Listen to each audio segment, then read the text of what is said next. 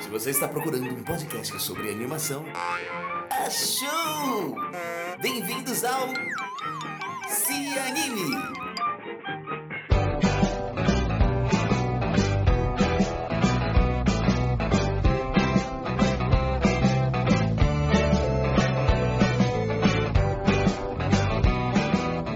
Apaixonados pelo mundo da animação, está começando mais um episódio do Se Anime Podcast, o podcast de animação do Cosmonerd. Eu sou o Vinícius Augusto Bozo, roteirista, produtor e um amante desta arte fantástica da animação. Hoje vamos falar sobre um curta que foi liberado aí no dia 28 é, de outubro, Dia Internacional da Animação. E a gente vai falar sobre isso, um papo muito legal. Se você ainda não descobriu o filme, é porque você não leu a descrição do episódio, porque não tem como dar spoiler em podcast, porque tá lá na miniatura, tá lá no título, certo? Então, eu vou fazer aqui um clima como se você não tivesse sabendo, porque isso é legal. Mas antes de mais nada, nós vamos ter aqui o nosso Minuto ABCA, o Minuto da Associação Brasileira de Cinema de Animação, que está sempre trazendo novidades e notícias é, de, de, só coisa boa que está acontecendo no mundo da animação brasileira e eles têm se esforçado bastante para fazer o melhor. Então, vamos ouvir. Minuto ABCA.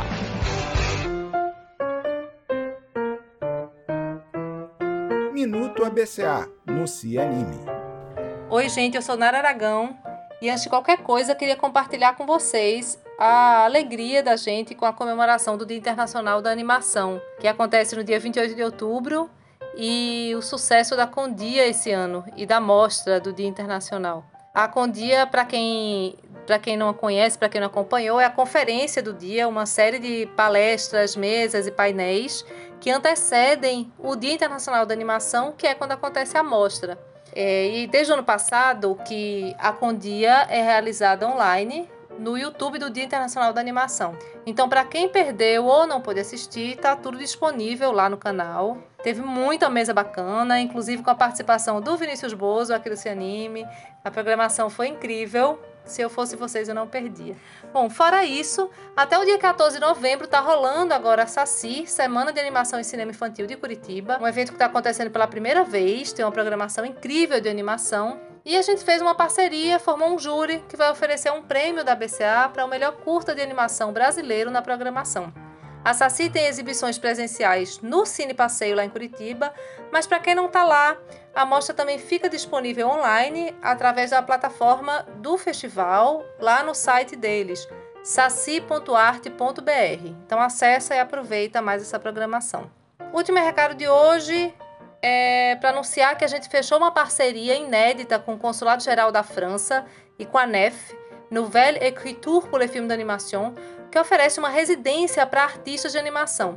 E a gente está contando com o apoio do Consulado da França para garantir a presença de um brasileiro pela primeira vez no programa de residência. É uma bolsa com tudo incluído, uma parceria da escola com o consulado e com a BCA.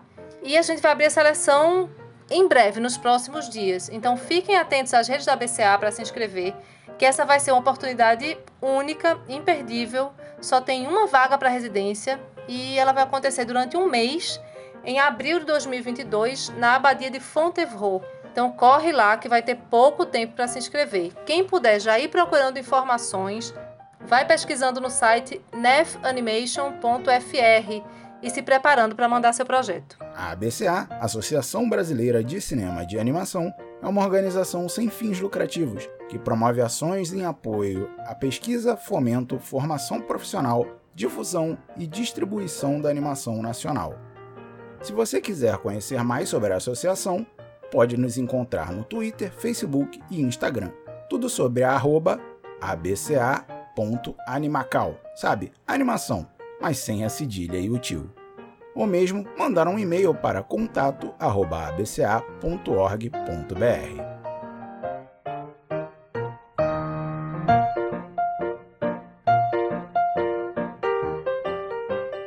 Muito legal, né? Obrigado, ABCA, pela parceria e por tudo que vocês têm realizado.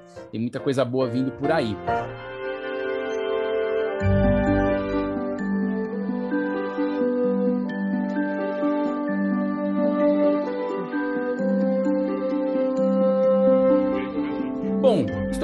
No, Se Anime recebendo ele, Gustavo Ribeiro, diretor do Curta Napo. A gente vai falar sobre isso, vai falar sobre muitos outros assuntos. Gustavo Ribeiro, seja bem-vindo ao Se Anime Podcast.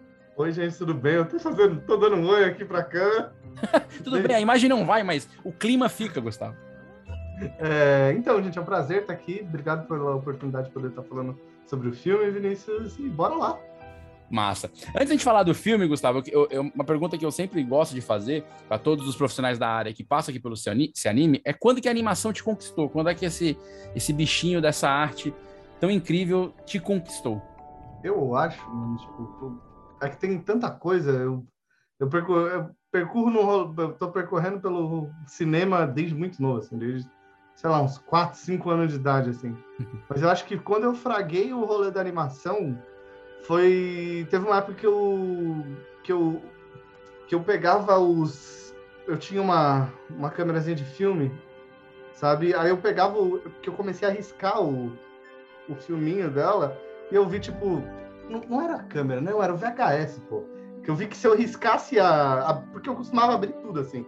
O VHS as fitas eu vi que se eu riscasse os frames eu podia fazer umas sobreposições tipo sei lá no na Cinderela sabe e eu podia, tipo, fazer as paradas em sequência ali, sabe? Daí eu comecei a me tocar um pouco mais, que, tipo...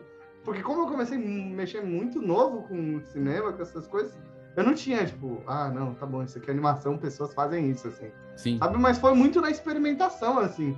Eu, eu lembro de eu muito novo brincando, tipo, abrindo as fitas, e daí eu riscando uma fita para tentar fazer umas paradas por cima, sabe? No, eu tinha uma fita da Caras do Exterminador do Futuro, acho que era o 2, que tem aquela cena que da invasão dos T2, aí eu lá e riscava os lasers para deixar eles mais fortes. o, o, terror da família pode, pode gerar um. um é, exato. Né, Gustavo? É, e eu fiz muito stop motion também, sabe? Brinquei muito com stop motion pra caramba, assim, mas a, as minhas lembranças de início estão muito nessa experimentação, assim, tudo que era relacionado com câmera, boneco, desenho, explodir coisa, eu tava fazendo desde muito novo, assim, desde muito novo. E dentro desse, desse, dessa tua trajetória, né, é, como, é que, como é que tem sido teu, a tua caminhada profissionalmente, o que você tem feito, até chegar no, no NAPO que a gente vai falar já já? Ó, minha trajetória ela foi muito, muito longa, Vinícius. Porque eu tenho uma relação com o cinema que é muito de... É meio de... Por muito tempo, cinema foi meio que onde eu me identificava, tipo, animação, cinema como um indivíduo, assim mesmo, sabe? Tipo, como eu não tinha muito confiança, sabe, como pessoa, é ali que eu me sentia confiante, sabe? Tipo, de alguma maneira, de falar assim, oh, isso daqui eu, me, eu não achava que eu era bom, mas ó, alguma coisa eu sei fazer. Todo mundo dizia que eu era burro, aí eu falava, não, isso daqui, nesse, nessa seara aqui, ó, alguma coisa eu sei a mais que você, sabe? Tipo, das pessoas que estudavam comigo. Então, o cinema foi muito uma... O, e a animação foi um jeito muito de, de eu... Ah, meu encontrar uma identidade minha mesmo, sabe? Como, como pessoa, assim. Foi quase uma ferramenta de, de sobrevivência, assim, para mim, sabe? Por muitos anos da minha infância até minha adolescência, sabe? Eu nunca fui um cara de, de muitos amigos. Eu morava no interior do Paraná, dos 10 aos 15, e era uma cidade bem tensa, assim, que o pessoal era bem preconceituoso, bem homofóbico, assim. Então, tipo, teve um período da minha vida em que eu passei, era, tipo, apanhava de assim de anão, assim, da, na, na escola, assim, era bem tenso, assim. E, e, e, nessa época eu acabei, tipo, aprofundando muito mais na relação com, com cinema, sabe? Foi aí que eu, sei lá, eu assistia, tinha dia que eu assistia três filmes num dia, sabe? Tipo, era só isso, era, tipo, fazer filme, sabe? Assistir muita coisa o dia inteiro, era isso, tipo, sem parar, não stop, tipo, por uns cinco anos, assim. E conforme, depois que eu saí de, do interior, tipo, acho que isso foi em 2005, 2006, eu não, não lembro a época certinho. Eu vim para Curitiba, e daí em Curitiba, aqui a gente tem uma cultura muito desse rolê de fazer faculdade. E, tipo, eu sou de, de. Minha família toda é de São Paulo, de Mauá, assim. E na realidade, da onde minha família vem e da realidade onde eu vim, tipo, pô, todo mundo dá quebrada, sabe? Então, eh, nunca tinha me vindo na cabeça a ideia de, pô, eu preciso me formar, sabe? Por mais que meu pai fosse o único das duas famílias a ter uma formação sabe? Nunca. E acho que na cabeça do meu pai também não via muito isso. Eu vou falar, vou ficar enchendo o saco do moleque para se formar, o que você quer fazer. Eles eram bem de boa, assim, sabe? E daí quando eu mudei para Curitiba, eu falei, caramba, porque eu nunca fui muito de estudar. Assim, sabe? Quando eu mudei para Curitiba, eu, eu, eu vi, caramba, eu vou precisar fazer alguma coisa para para virar adulto aqui, né? Porque pelo que estamos falando aqui, Se eu não. Negócio de trabalhar. É, se eu não trabalhar, eu vou passar fome aqui. Sabe? Tipo, eu vou passar fome nesse rolê aqui, vai dar ruim. E daí aqui, como tem uma cultura, tipo, é quase que uma lavagem cerebral, assim, com negócio de estudar para passar na faculdade federal, o rolê, e daí eu comecei a me distanciar, sabe, nessa época. Comecei a me distanciar muito, porque eu, como eu tinha um bagulho de uma insegurança muito grande comigo, sabe? Eu falei, não, eu preciso de alguma maneira ver se eu recupero todo esse tempo aqui, que eu não estudei nada, e consigo, pelo menos, entrar em alguma faculdade, né? Eu não achava que eu ia entrar em faculdade federal nenhuma, assim, sabe? E daí eu estudei muito, assim, eu ralei uns dois, três anos, meio que eu larguei total cinema, animação, porque eu entrei naquele modo da, da minha família, assim, pô, você passar no concurso público aí, garoto, trabalhar na Petrobras, sabe, num, num rolê assim, pra poder sobreviver. E daí eu entrei nessa, nessa vibe aí, nesses anos, até que eu passei em Física na Universidade Federal do Paraná, eu ia entrar em outro curso da UTFPR, tá? eu tava, tipo, quase entrando numa engenharia na UTFPR, sabia prestar o vestibular uma outra vez, e daí, enquanto eu tava fazendo física, meu pai falou, meu pai falou comigo, filho, por que, que você tá fazendo isso? Eu falei, falei fazendo o quê? Física. Aí, aí ele falou pra mim, física, filho, por que, que você tá fazendo isso? Eu falei, oxe, mas eu não tenho que fazer uma faculdade? Aí ele falou assim, mas é isso que você quer fazer da vida? Aí, tipo, me deu, sabe quando sua mente só dá um. Com aquela um pausa curto, depois, né? É, dá um curto-circuito, assim, porque eu nunca tinha parado para fazer essa pergunta para mim mesmo. Tipo, o que, que eu quero fazer da minha vida? Eu lembro até hoje, eu tava no carro com meu pai. Meu pai olhou para mim e falou assim: Meu filho, se for para você escolher entre ganhar o dinheiro e fazer o que você ama, escolha fazer o que você ama. Aí eu parei, tipo, meio assim. Sabe, só, eu só fiquei pensando assim: Mas calma aí, eu amo alguma coisa, fazer alguma coisa, porque eu tava fazendo, tipo, ó, eu quero. Porque é aquela mentalidade: você precisa fazer, precisa passar no concurso, precisa ganhar dinheiro para se aposentar, ter uma casa, essas coisas, né? Aí eu falei, opa, eu posso fazer o que eu quero mesmo. Nossa, é real, eu gosto muito de cinema, eu gosto muito de animação. Tipo, porra, por que, que eu não tô fazendo isso? aí foi muito, aí foi muito estalo, assim. Eu falei, eu vou sair. Eu dei o perdido, assim, na faculdade, eu nem tranquei. Eu só larguei tudo, assim, tipo, em questão de menos de uma semana. Eu desapareci, assim, falei, não, é isso aí, eu vou, vou atrás desse rolê. E daí eu comecei a estudar mais cinema, mais animação por conta, tal. Tipo, estudei por um, um ano aí corridão, assim, tipo, pegando muito computação gráfica, que era a parte que eu meio que já me metia desde pequeno, assim, eu já mexia um pouquinho com 3D e tal, mas eu comecei a levar isso muito mais a sério.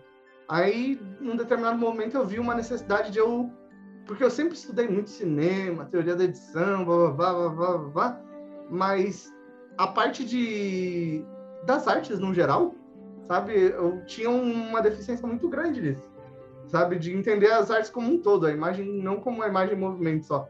Sabe? Eu falei, pô, vou fazer artes visuais e eu vou aprender mais história da arte, vou aprender mais sobre linguagem da imagem, a porra toda. E daí eu entrei em artes visuais, tal. Aí eu comecei a estudar artes visuais e daí que, que as coisas foram acontecendo mais na minha vida, assim, porque quando você faz uma faculdade, né, você conhece pessoas, sabe? Você conhece pessoas e, e não, não tem, eu acho que o nosso meio é um meio de cinema, animação, arte no geral, é um meio de muito ego, né? Sim. Muito ego. Todo mundo tem muito. Isso é um negócio que me. Ele eventualmente me deixa muito chateado com as coisas, sabe? Que é tudo sobre o eu, o eu, o eu. Mas em animação e cinema ninguém faz nada sozinho, mano. É, verdade. é, é tudo sobre nós, assim. Nós, nós, nós, sabe? É a gente, é um grupo que faz. É. Sabe? É um grupo que faz. Por mais que tenha um diretor, qualquer coisa do gênero, é um grupo que que o diretor não, não é designer de produção, sabe? Não sabe fazer tudo. Você precisa se juntar com outras pessoas. Eu sempre costumo dizer que, que se, se o cara falar que quer fazer tudo sozinho e conseguir ter talento e, e disposição e técnica para isso, e tempo e dinheiro, e fa conseguir fazer tudo sozinho, ainda assim alguém vai ter que assistir. No mínimo uma pessoa. Né? É. Então já começa a ser nós, porque pelo menos tem o que fez e o público, né? É, exato. Exato. E daí na faculdade começou realmente a acontecer as coisas, porque eu comecei a achar pessoas que compartilhavam essa parada comigo, sabe? Essa vontade de viver de cinema, assim, de fazer cinema, de fazer animação, até que chegou no terceiro ano da nossa faculdade, saiu um edital do estado, aqui do, do Paraná. Uhum. Que é, o edital era Profis. E a gente falou assim, ah, vamos mandar pra esse negócio aí, ver se a gente faz um filminho, né? Nosso primeiro filme, a gente só fazia... A gente, os nossos filmes anteriores foi vendendo suco de laranja na entrada da escola vendendo bolo de laranja com o bagaço do suco de laranja que a gente fez suco. Sabe? Então era só assim, a gente coletando dinheiro na escola e fazendo. Pô, vamos tentar fazer um projeto por edital aí, ver o que, que dá, né? E daí a gente falou, vamos mandar esse projeto por edital? Vamos. Aí a gente se juntou, eu, o Daniel, a Thaís e, e a Gabi, e decidimos começar a escrever uma história. A gente escreveu em duas semanas. Aí o Dan, que, que ajudou a gente a desenvolver a história, a avó dele tinha Alzheimer. Ele falou, pô, eu queria muito falar sobre isso, assim, sabe? sabe? E na época a gente teve a ideia, pô, por que, que a gente não mistura essa questão das memórias e arte, sabe? Como acessar as memórias através da arte? Quais são as diferentes maneiras de você construir as memórias, sabe? E daí foi que nasceu o, o, o, o curta. A gente escreveu esse, essa primeira versão da, da história aí. A gente teve que esperar um ano até 2015 pra gente passar no. Aí a gente descobriu que a gente passou no edital, que a gente não achou que a gente ia passar nunca. aí, aí, não, aí chega um momento que não é nem aquilo que a gente. Pô, a gente quer fazer um filme sozinho. E a gente mandou pro edital um filme de 12 minutos, né? Que virou 16. A gente não sabia o quão difícil era fazer animação. Sabe? Tipo, pra ser honesto, no nível que a gente estava se propondo a fazer Sim. de computação gráfica. A gente não tinha ideia de quão difícil era. E daí a gente passou. Só que quando a gente passou, a gente já tinha ideia. Então a gente tava meio tipo, ah, tomara que a gente não passe. Sabe? Tipo, tomara que. Senão a gente tá fudido. Mas quando a gente passou, a gente falou, porra, tamo lascado, a gente vai ser preso agora porque a gente não vai conseguir terminar nunca essa animação em duas pessoas. Ou vai ser, tipo, os anos com mais trabalho da nossa vida que a gente não vai terminar com um projeto bonito, assim. Sabe? Não vai ficar massa. Aí o que a gente pensou? A gente falou, pô, já que não dá pra fazer um filme em dois, a gente teve a ideia mais doida do mundo, mais idiota a gente falou assim, por que a gente não abre uma escola? Assim, a gente treina as pessoas, em vez, em vez de contratar, para deixar claro, a gente podia ter contratado essas pessoas. Aí a gente pensou, por que, que, a, gente, por que, que a gente não abre uma escola? Porque a gente treina as pessoas para trabalhar com a gente. E daí, esse é o momento que começa a jornada do Kurt. Que aí essa escola é a, Revolution. Isso, já era a Revolution. Revolution. Pô, que legal. Isso já, não, a ideia, a ideia ela, ela, é muito louca quando a gente fala assim agora, né? ela é muito louca, mas você, você, vocês buscaram um, um caminho muito interessante, porque as, a busca da mão de obra é um, é um dos grandes trabalhos, né, assim, para montar uma equipe de animação em qualquer lugar, principalmente no Brasil, né? É. Deixa eu falar uma informação importante, que eu não falei no começo do episódio, é, mas o Gustavo já contou aí. Você está em Curitiba, né, Gustavo, agora? Tô, tô em Curitiba. É, e, então isso é muito interessante, porque aqui no Cianime eu gosto muito de tratar sobre a animação brasileira, trazendo pessoas de diversos lugares. Né? Eu entrevistei a Paula, que, que, que trabalhou é, em cenário de grandes animações, e ela é lá, lá de Minas, é, o pessoal do Recife, aqui de Fortaleza, mesmo do Ceará. Então, acho muito legal quando a gente consegue pulverizar. É, tem a galera de Brasília, né? É, tem o pessoal de Brasília. Então, assim, acho que é muito legal quando a gente consegue sair do Rio e São Paulo e, e mostrar que também tem muita produção fora do eixo Rio São Paulo que acaba recebendo mais visibilidade por motivos óbvios, pela questão do tamanho e o início é que começou antes e tudo mais. E aí nasceu a Revo... Então quer dizer que a Revolution nasceu antes da Miralomo Filmes, que é a produtora, não é isso? Que é o estúdio. É, ela nasceu, tipo, meio que antes de. Eu acho que o CNPJ praticamente foi antes, assim. Foi antes. Porque a gente viu que não ia dar, não ia dar boa, assim. A gente não ia conseguir. Porque você pensa em Curitiba, na época, tinha, sei lá, tinha dois estúdios de animação. Então, tipo, a gente era quase que o limbo da animação, assim, sabe? Uhum no geral, assim, não tinha nada, assim, nada, nada, nada, nada, nada, nada. Era que o Curitibano é meio que, eu sou de São Paulo, tá? Eu nasci em São Paulo. O Curitibano tem um bagulho de cada um ficar meio na sua toca, sabe? Então, uhum. não fale comigo, assim, é um bagulho meio, sabe? Você tem que juntar as pessoas por algum motivo maior para elas se juntarem aqui. E a gente não conhecia ninguém, sabe? Eu só conhecia a Thaís, a Thaís só não conhecia, sabe? Que nós éramos as duas únicas pessoas desse grupo de quatro que faziam 3D. Daí a gente falou, não, vamos abrir esse rolê, vamos abrir esse rolê. Só que assim, a gente estava na expectativa do quê? Ah, vamos treinar umas 10 pessoas, dar umas aulinhas. Tipo, você tem uma noção, chegou uma época que a gente, acho que eu nunca falei isso pra ninguém, que a gente chegou a considerar fazer por, tipo, tem um salão de festa aqui. no meu produto, né? a gente falou, será que a gente aluga esse salão para dar umas aulas? Achou que a escola não ia, não ia rolar, né? É, será que a gente aluga esse salão para aulas? Mas não, a gente foi lá, alugou um lugar junto com o Ricardo, que era nosso sócio na época, e, e, e falamos, vamos, vamos tentar, vamos tentar. A gente alugou esse lugar por cinco meses. Sabe? A gente ficou cinco meses nesse lugar. nosso dinheiro tava quase acabando em dezembro. Era de julho a dezembro e a gente ainda tava fazendo Isso de que ano, Gustavo? De 2015. Uhum. De 2015. O dinheiro tava, tipo, indo pro saco, assim, porque a gente fez estágio na faculdade quase uns dois anos lá. Um ano e pouco. Um ano, e- um ano, um ano e meio. E deu pra juntar uma graninha do estágio no laboratório de informática, era a Universidade Federal do Paraná. E a gente comprou três PC usados, tipo, PC não inteiro. A gente comprava um gabinete usado aqui, daí outro gabinete usado ali, daí uma placa-mãe usada aqui, daí um processador usado ali. A gente foi montando uns Frankenstein, e daí essa era a escola, assim. Vários a gente montou as mesas na mão, sabe? Tipo, literalmente a gente montou todas as mesas. Até agora, todas as mesas era a gente que fazia antes da pandemia, tal, para economizar grana mesmo. E e aí, tipo, chegou em dezembro, a gente falou, fodeu, janeiro a gente já não vai ter mais dinheiro. Então, lascado, assim. Aí o que aconteceu? Foi o quê? Um, um pouco antes de dezembro, novembro, a gente falou, vamos fazer um eventinho aqui na escola, tal, para ver o que acontece, para chamar uma galera, né? Vamos ver se existe gente que gosta de animação em Curitiba. Aí eu lembro até hoje desse rolê. Deu a hora, assim, era 19 horas o bagulho, deu a hora. Tinha sete pessoas. Eu já tava assim, fodeu, fodeu. E assim, nós falamos com todo mundo que nós conhecia. Tentamos, assim, hard, assim, nós tentamos de verdade, assim. Sabe? A gente ligava um telefone por telefone, a galera deixava a lista de e-mail lá, tipo, a gente tentava falar, aí deu 19 horas, tinha sete pessoas. Aí eu vi que não tinha, a Thaís me falou, Gus, não tem copinho de café. Que começou a confraternização, né? A única coisa que a gente tinha para dar para as pessoas era café, que era mais barato, no caso. Aí, aí eu fui correndo comprar os copinhos de café. Desci no Pinote, era no 16 andar de um prédio lá, desci no Pinote. Aí fui na, na Praça Santos Andrade, aqui de Curitiba, voltei correndo assim, suando, porque eu não sou atleta, eu sou pessoa que fica no computador. O meu músculo mais exercitado são, minha, são minhas mãos e meus dedos. Então, é só, é só isso mesmo. Eu cheguei quase morrendo assim. Quando eu chego na frente do elevador do prédio, nossa, tava lotadão o elevador. Eu aperto o décimo sexto assim, a, boto a cabeça para baixo. E daí, eu, sabe, eu tava meio cansado, eu só saí assim, do elevador. E daí era um corredor compridaço assim. Aí quando eu, eu saio, começo a andar, quando eu olho atrás, eu vejo, eita porra, toda essa galera tá, tá vindo junto comigo. Aí eu falei, não, não deve ser no nosso. Não deve, não, não- não deve ser no nosso, não deve ser no nosso. Aí a porta tava fechada. Aí eu sigo pra nossa porta assim, eu vejo, eita, tá todo mundo vindo aqui, ó, vai ter umas 10 pessoas. Aí quando eu abro a porta, tinha, tinha umas 40 pessoas, assim. Eu tava entupido, não cabia mais ninguém lá dentro, assim. Nossa. E tinha muita gente. Aí, tipo, chegamos. Essa, essa palestra inicial foi muito importante pra gente. A gente chegou em janeiro, a gente já meio que quebrou nosso break-even, então a gente já se pagava.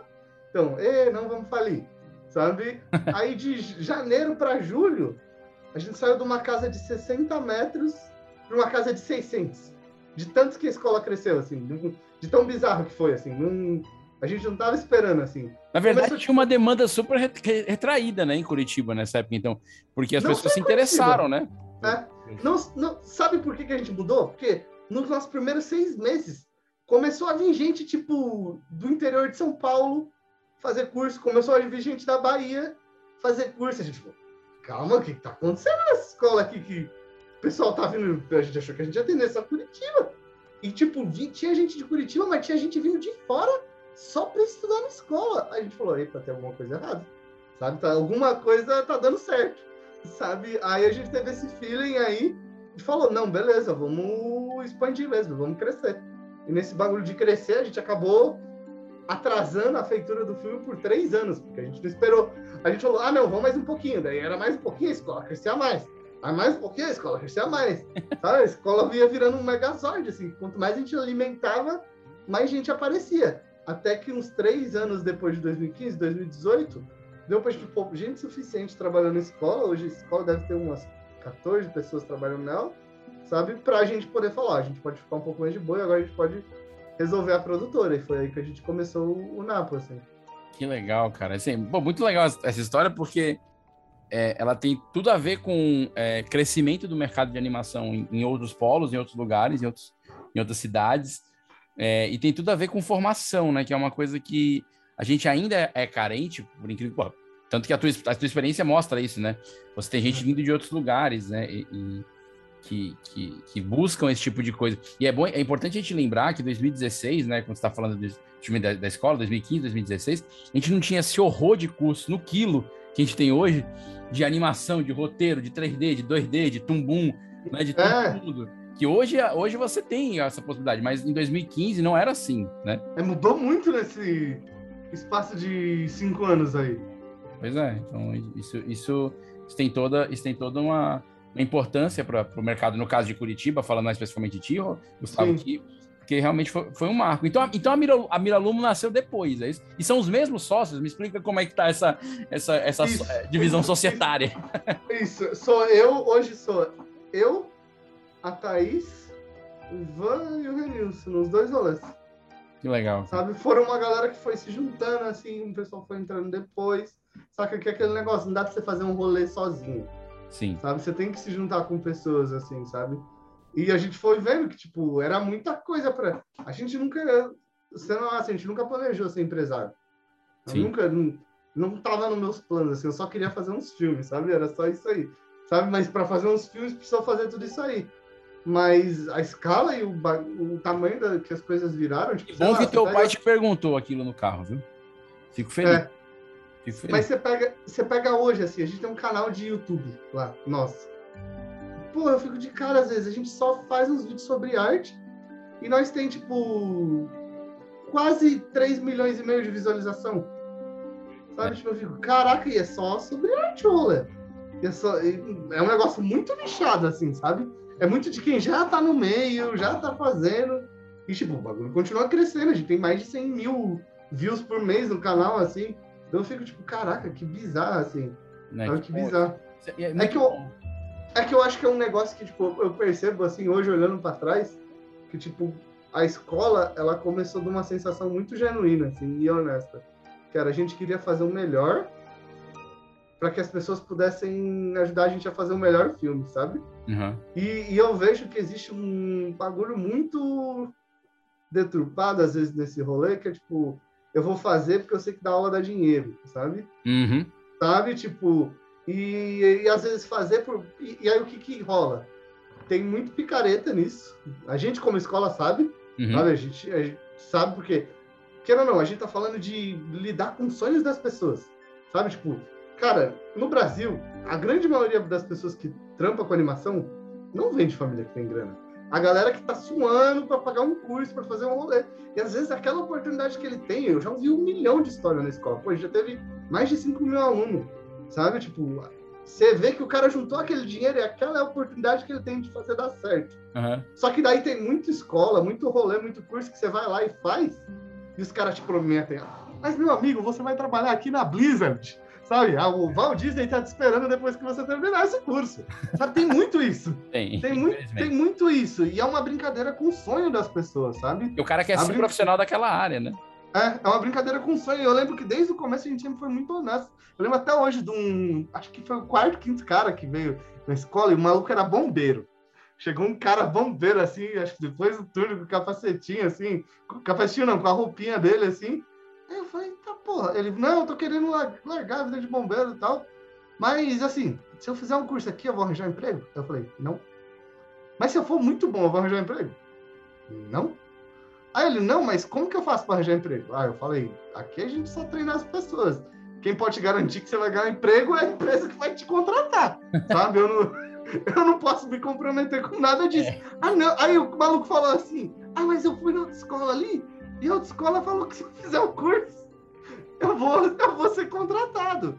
E daí eu falei, ah, mas eu não posso falar isso. Eu não, não É, posso te prometer. Não pode posso- garantir um negócio desse. É, eu não posso garantir um negócio desse pra você.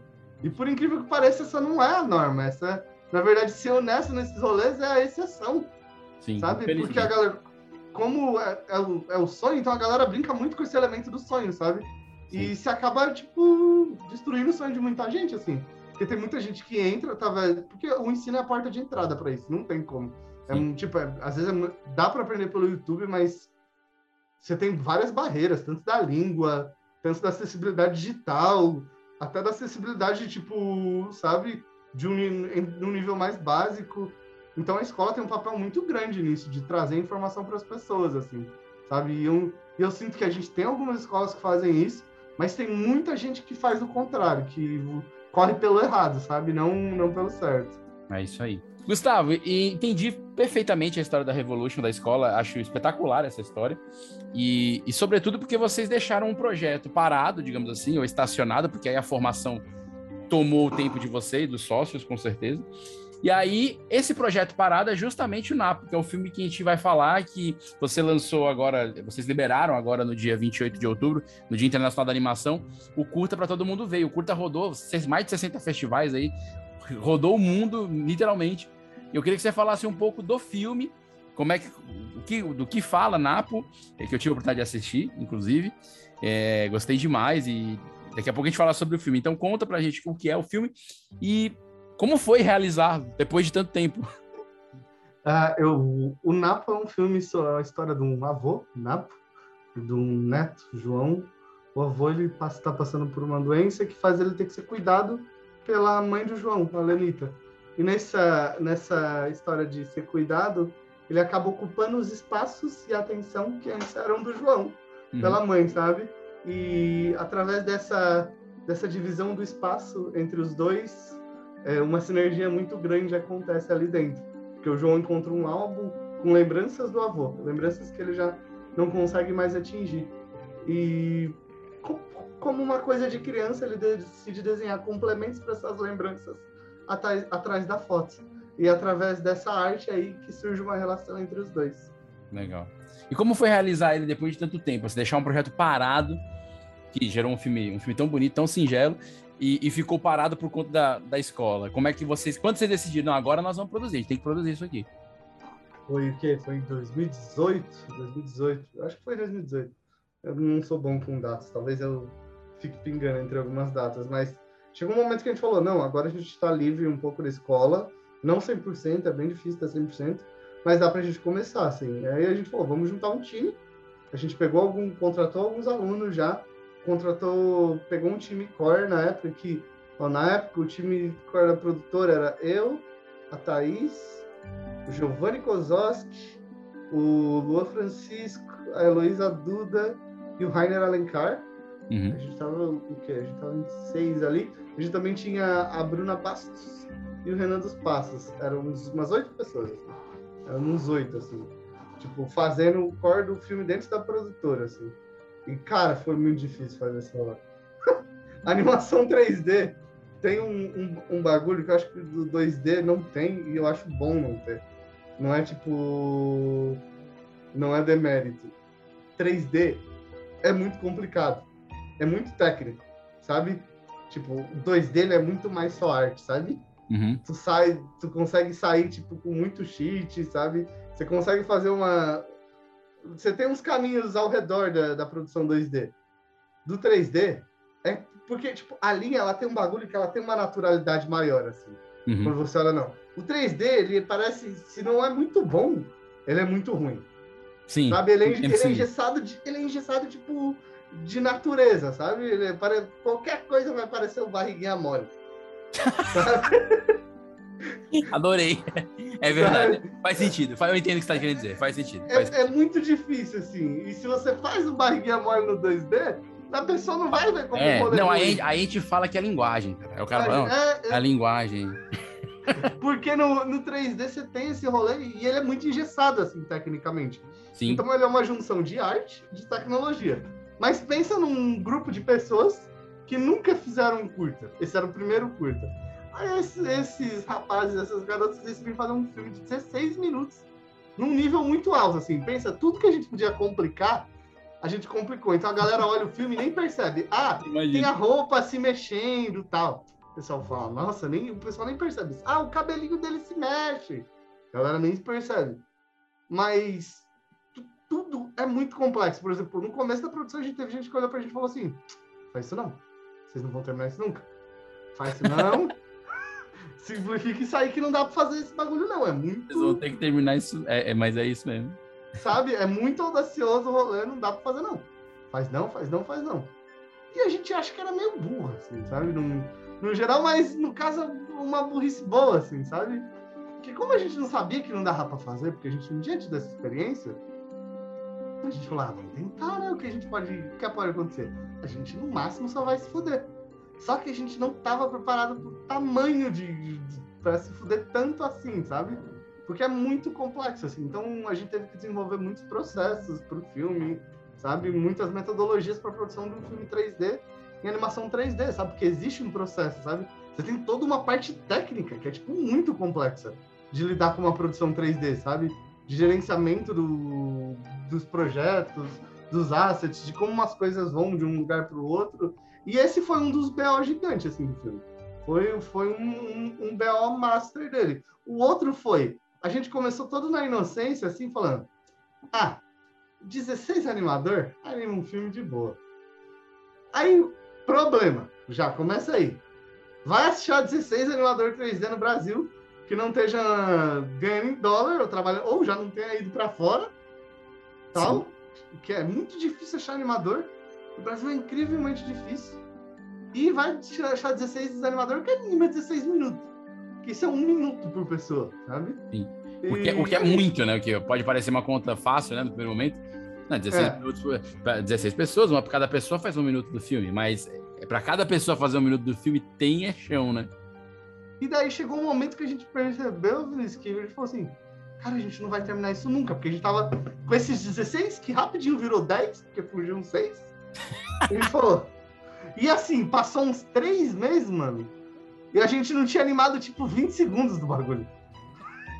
E a gente olha assim, ah, não vai dar, não vai dar. Vai... Tá, tipo, tava com os assets, os modelos prontos, tal, tudo ligado. E o bagulho não ia para frente, o bagulho não ia para frente, o bagulho não ia para frente. E a gente lascou, lascou, lascou, não dá para fazer mesmo, é muito grande o projeto. Até que, tipo, a Thaís Peixe e a Bruna, que as duas produziram o filme também, elas falaram assim, pô, vamos... Animação é um bagulho do mundo. Aqui se alguém fala inglês, a gente consegue falar com todo mundo.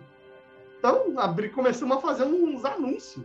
Assim, postar as paradas no LinkedIn. Um fast job aí. É, é, we search animators. we search animator, please help us. Houston have a problem. Ah, é, tipo isso. Aí ele falou, bora lá, bora lá, bora, bora ver o que que acontece, assim. E nessa brincadeira apareceu o animador do mundo todo gente da Índia, gente da China, gente da Europa, tipo Inglaterra, França, leste europeu, Canadá, Estados Unidos, até um maluco da Disney animou no filme. nessa, nessa brincadeira, gente da Sony animou no filme, sabe? Tipo. Gustavo, sua experiência prova duas coisas. Primeiro, que com coragem você faz animação. E segundo, que tem gente precisando de frila no mundo inteiro. Essa é... Exato. Exato. E daí a gente começou a achar gente e daí, do nada, a gente passou para outro BO. Porque gerenciar 10 animadores é uma coisa. Gerenciar quase 80 é, é, é outra. Não. É tipo, dá uma olhada na 80, lista. E 80 remoto, né, Gustavo? Porque muitos é. desses caras. Né, ninguém, ninguém, veio para Curitiba. O cara não saiu de, de Los Angeles e veio para Curitiba. É. Nós começamos o home office antes de pandemia, porra. é verdade. Porque, mano, eram 80 pessoas do mundo todo. Aí eram uns caras da Índia, era um pessoal do Chile, tipo, era, era, era muito engraçado, porque as meninas, elas preparavam um texto nas línguas que elas, tipo, espanhol, que elas não falam espanhol. Aí elas preparavam o texto com a explicação em espanhol e liam, e pesquisavam no Google Translate na hora. Nossa. A gente, a gente rachava demais, mas foi muito... Fico feliz, Gustavo. Achei que era só eu que fazia isso. Tô tranquilo agora. Foi muito ralo, tipo, o filme foi um processo de ralo muito de todo mundo, assim. Todo mundo deu muito o coração pra parada, assim, de um jeito muito grande, assim, sabe? Se não fosse. Tipo, se a gente não tivesse essas pessoas, o filme nunca teria saído, sabe? Se fosse só eu e a Thaís, não tinha nem saído nem um boneco do, do filme, assim. Então o processo dele do começo ao fim foi muito vital, assim, sabe? De ter essa galera. Por exemplo, o Rainer Alencar, tal, que ele é um puta character designer brasileiro, tá entre os melhores character designers do Brasil. Ele veio do nada aqui num evento que a gente fez, Utopia, que é um evento de arte que a gente faz aqui em Curitiba. Ele apareceu aqui, aí ele estava vindo, ele tinha feito um concept pro, pro filme, é, do avô tal. Eu falei, ah, ele fez da camaradagem, assim, tipo, por um preço massa. Eu falei, ah, fica aqui em casa, tal, se precisar ficar esses dias. Acabou que o maluco, a gente acabou ficando um amigo, o maluco acabou morando na minha casa por seis seis meses. Aí nessa, nessa, nessa pilha dele morar, ele acabou se juntando com a gente, ajudando a gente no processo de fazer o filme. Ele é um puta diretor de arte, manja pra caraca. Tipo, o Giovanni também, que é um puta cara do 3D, que manda bem demais. Sabe? O Luan, a Elo. Então foi uma junção de muita sorte, de ter muita gente boa num lugar só, assim, sabe? Sim. Pra gente conseguir fazer um filme desse. Foi, foi uma, uma, uma junção de várias coisas, assim, de sorte, do tempo certo, de muita força de vontade, de um pouquinho de burrice saudável, sabe? É, um pouquinho de tudo. Não, e eu, eu tive a oportunidade de assistir o, o filme hoje, Gustavo. Eu já tinha visto o trailer antes. Aliás, agradecer ao Léo e à Ju, da assessoria aí de vocês, que mandaram todo o material, enfim. E eu tinha visto o trailer já, e, e aí eu vi o, vi o filme. E é interessante porque, lógico, né? A gente que gosta de animação, esses detalhes que tu falou, né? Que a maioria das pessoas percebe, eu percebi, eu falei, nossa, os caras gastaram é, alguns tem, algum tempo aqui em coisas que é, são Sim, visualmente agradáveis, mas que, as pou- que poucas pessoas vão, vão perceber. Eu vi um detalhe muito louco, no- muito louco assim, pode ser viagem da minha cabeça, e pode ser só um erro, que- um erro entre aspas, que ficou muito legal. Mas a sombra do menino, é, quando bate a luz na janela, que, que, né, vou dar um spoiler aqui, mas aí quem tá aí, não, por que não viu? Tem que ver antes de ouvir o podcast. quando, quando o avô já falece, já não tá mais na casa, Aham. a sombra do menino tem um, tem um significado super bonito que faz no sofá. Eu nem sei se isso é proposital, mas tipo, eu falei, nossa, a sombra faz, faz uma silhueta que lembra. Lógico que não é o avô ali perfeito, o formato do avô, do Sim. conceito do avô, mas dá uma lembrança. Eu falei, nossa, que cuidado. E aí eu vi o lance do cabelo também, eu tinha me tocado sobre isso. Eu vi o lance das cores, eu falei, nossa, tá- a, a, a composição de cor tá muito cuidada, né? Porque isso que você falou do 3D é, é um lance assim, eu sou muito fã de trabalho 2D, e eu sempre falo assim, ó, um, um filme que nasceu para ser 2D é para ser 2D, e tem filme que nasceu para ser 3D que é para ser 3D. E, e é, é- é simples assim. Eu sempre eu acho que essas transferências elas correm algum, algum risco, né? Uma ideia começa com 3D, depois se por algum motivo desiste vai para 2D ou vice-versa. Mas o 3D tem esse- essa característica que você falou. Se faz ruim, é muito ruim. Ele não tem um, um ruim médio, um ruim aceitável, um ruim interessante, né? É. É visível, né? E vocês tiveram um cuidado assim é, é, enorme. E a segunda coisa, e outra coisa que eu percebi foi é, que o- a concepção do personagem, você falou sobre isso, né? É, vocês tentam fazer, vocês fizeram humanos, mas com a preocupação de ser um humano diferente, não ser um humano querendo fazer a perfeição da realidade. Isso, é- isso eu Ah. acho super legal, acho puta de um acerto. A gente tentou puxar para um design mais, um pouco mais estilizado, sabe? Uhum. Tipo, puxar para formas básicas, puxar para um design de, de, de contraste, assim, sei lá. Você pega o avô, a parada, ele tá dentro de um shape mais quadrado, né? Aham. Tipo, ele tá mais enrijecido pelo rolê, pelo tempo, sabe? Tipo, já o João não, o João é o mais redondinho de todos, né? É aquele negócio suave que tá, tipo, que tá pronto para se machucar ali, bater em qualquer lugar, passar pela vida, sabe? A mãe, ela já é um pouquinho menos redonda, sabe? Tipo, então no design a gente tentou trabalhar muito isso, assim. Até nos elementos a galera percebeu, tipo, a cadeira que o avô senta é a única cadeira quadrada, sabe? Mesmo, do rolê, é a única parada quadrada, sabe? Tipo, você pega as malinhas dele, tem todo um, design específico para aquilo, sabe? Então, a gente foi cuidando com cada coisa, assim. Tem coisa que, se a gente mostrar de cada frame que a gente foi lá, pintou algumas coisas na composição, na mão, assim, do cuidado, sabe? É, cada shot, cada plano do filme teve um cuidado muito grande, assim. Um cuidado, tipo, específico para cada um. Isso que eu acho que é o louco de, do, do 3D, é que, tipo, tu tem muita variável na hora de juntar, sabe? Uhum. Tipo, é muita variável, é muita variável. Fora a luz, né? Que a gente nem falou agora, né? A gente nem tocou É. na sombra, mas tem a questão da luz, né? Isso, tem a luz também, que é outra variável, porque você pensa os objetos, porque, tipo, na, na animação 2D, se não for um Klaus da vida, que os caras estão quase querendo simular um 3, fazer um 3D estimu- é, estilizado no 2D, você vai trabalhar com uma projeção de sombra simples, né? Cor mais chapada, e tá irado, tá muito foda. Só que no 3D você tem que pensar que, tipo, o objeto que você tá criando vai reagir à luz depois. Então você tem que trabalhar com saturações e cores nisso que, para as situações de luz que você criou, as cores respondam bem, sabe? É tipo eu botar o vô num. O vô, eu vou ser azul e eu botar ele num ambiente vermelho, sabe? Sim. Vai cagar completamente a cor dele. Então tem que ter uma visão muito grande do que vai ser lá na frente, sabe? De como você. Tipo, eu acho que uma dificuldade que eu sinto do 3D, e por isso que às vezes eu acho 2D muito mais foda, porque o 3D é muito difícil você ver final. Sabe? Tipo, é muito difícil você ter final. Às vezes no 2D, e é muito mais difícil você chegar até o final também. Sabe? Tipo, porque tem muito processinho no meio, tal, para você chegar até o final. No 2D, não, você tem uma plasticidade. Fora que o bagulho parece natural com qualquer rabisco. Você pega lá as animações do Aaron Blaze, tipo, do tudo, de todos os mestres da animação da Disney lá, da galera da Europa, sabe, do Miyazaki. São os esboços do cara, eu já assisti aquilo. Você vê os nossos esboços, uns, uns bonecos de Olinda, assim, andando no meio do, do cenário, ninguém assiste aquilo. Sabe? O único filme assistível é o que chega no fim. Sim, você não, você não tem possibilidade anterior. Eu, eu você não tem possibilidade anterior, sabe? Então isso é muito louco, assim, porque ao mesmo tempo que é muito enlouquecedor, porque você só vê o filme quando ele tá terminado, sabe? Não tem possibilidade prévia de ver o filme. É, é verdade. Parafrase... É... Parafraseando o Jardel, que jogou no Grêmio, ele dizia: o jogo só acaba quando termina, mas para é. 3D é exatamente isso. Né? É, exato. Tipo, a gente só consegue fazer isso. E daí, tipo, você pega um, um, esse grupo de pessoas que tá afim de aprender e era inexperiente, então foi uma, uma jornada muito doida, assim. A gente aprendeu demais, assim. Aprendemos demais. Eu acho que o que vocês aprenderam no processo, incluindo a questão da escola, é, é tão grande, é tão valioso que vocês vão conseguir perceber, assim, talvez no próximo filme, tipo, entendeu? É. Na, na, na, próxima estrutura que vocês levantarem para montar, porque é uma, é uma, história, uma história muito louca. E, e me diz uma coisa, o filme tá aqui no mais de 60 festivais, né? E também isso acho que deve ter sido muito louco, quando, quando vocês começaram a, a circular e ver que o filme estava sendo bem recebido pelas curadorias, né? Nossa, foi bem louco, assim, porque quando eu terminei o filme, ó, eu vou dizer para você, eu terminei o filme no maior limbo da minha vida, assim, foi final de 2019, e eu tava finalizando, eu fiz todas as composições do filme sozinho, assim.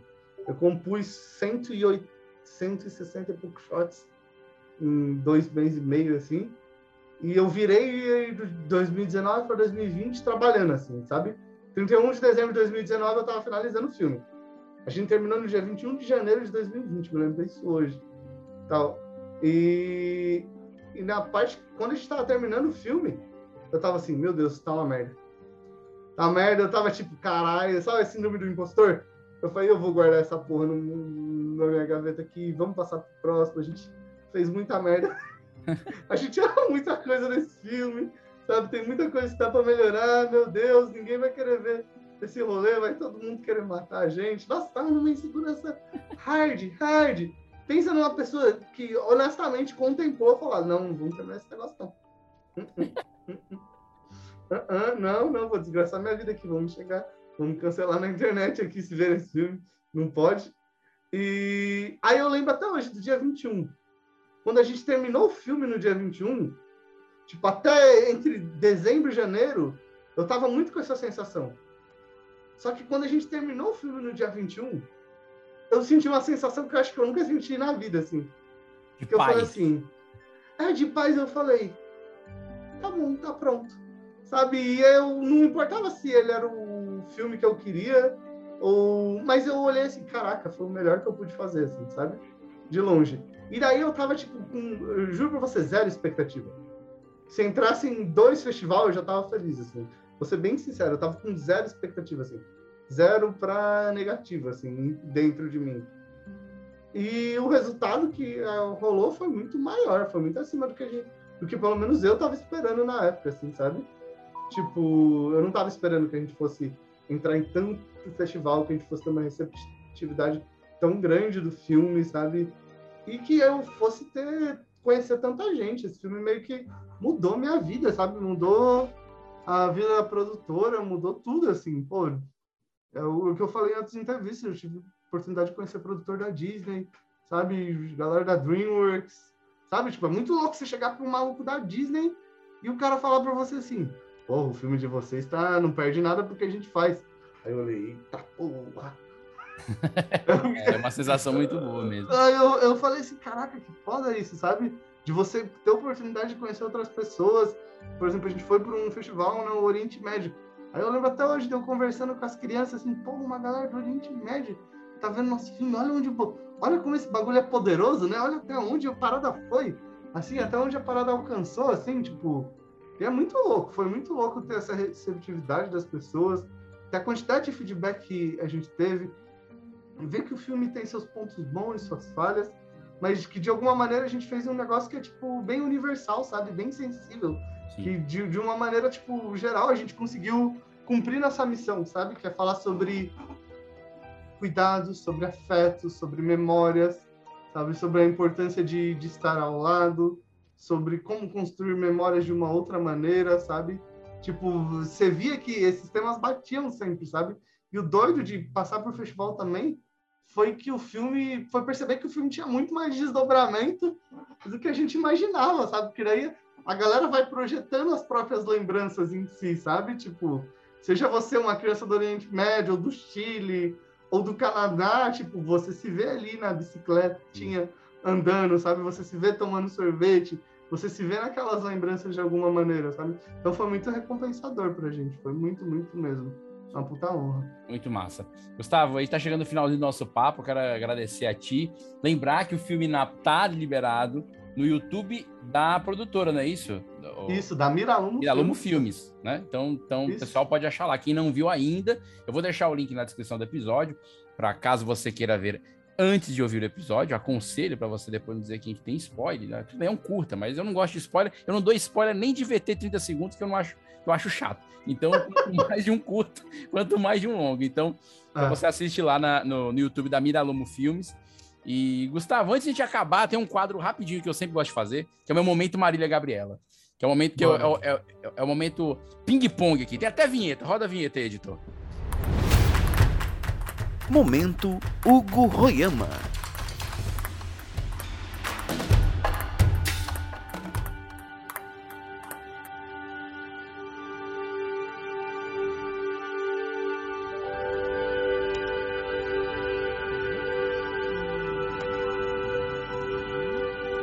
A gente, a gente faz perguntas rápidas e responde a primeira coisa que vem na cabeça, certo? Aí fala, ah, não, eu, eu, quero pensar, não se preocupe, a edição depois corta esse vazio e, e, e fica parecendo que você falou super rápido, isso é muito bom. Ah, sim, sim, gênio da edição.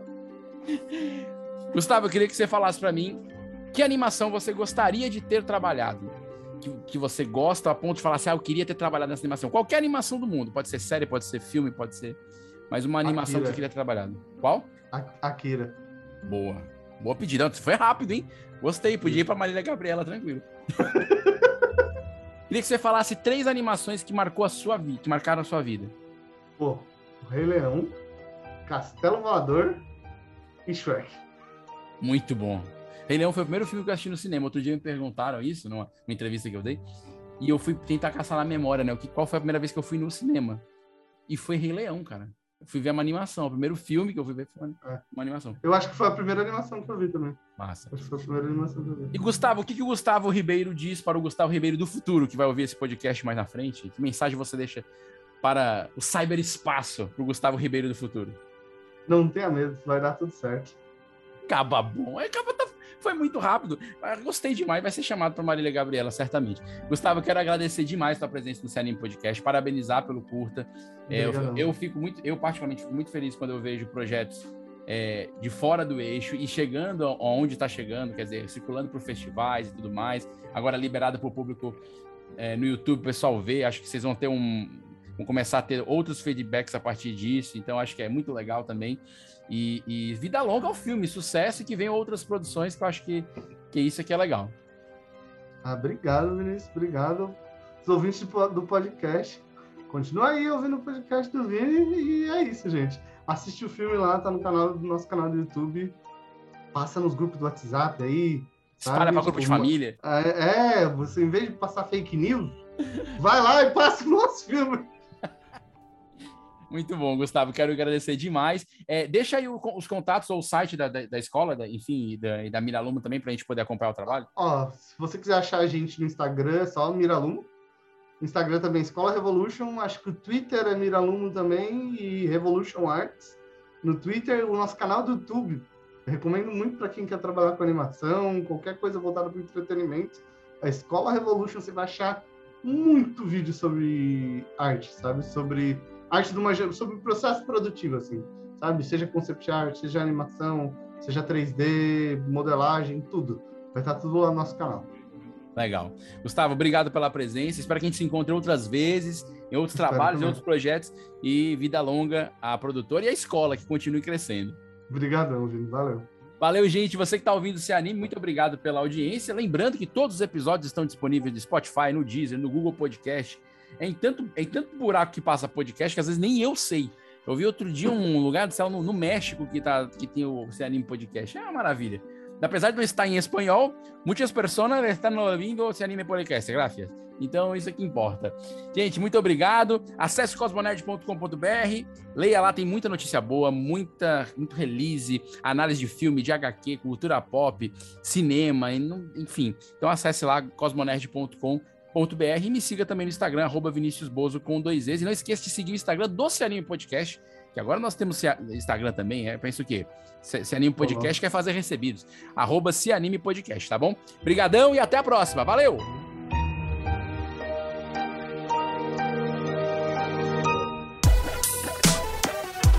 Esse podcast é editado por Radiola Mecânica. radiolamecânica.gmail.com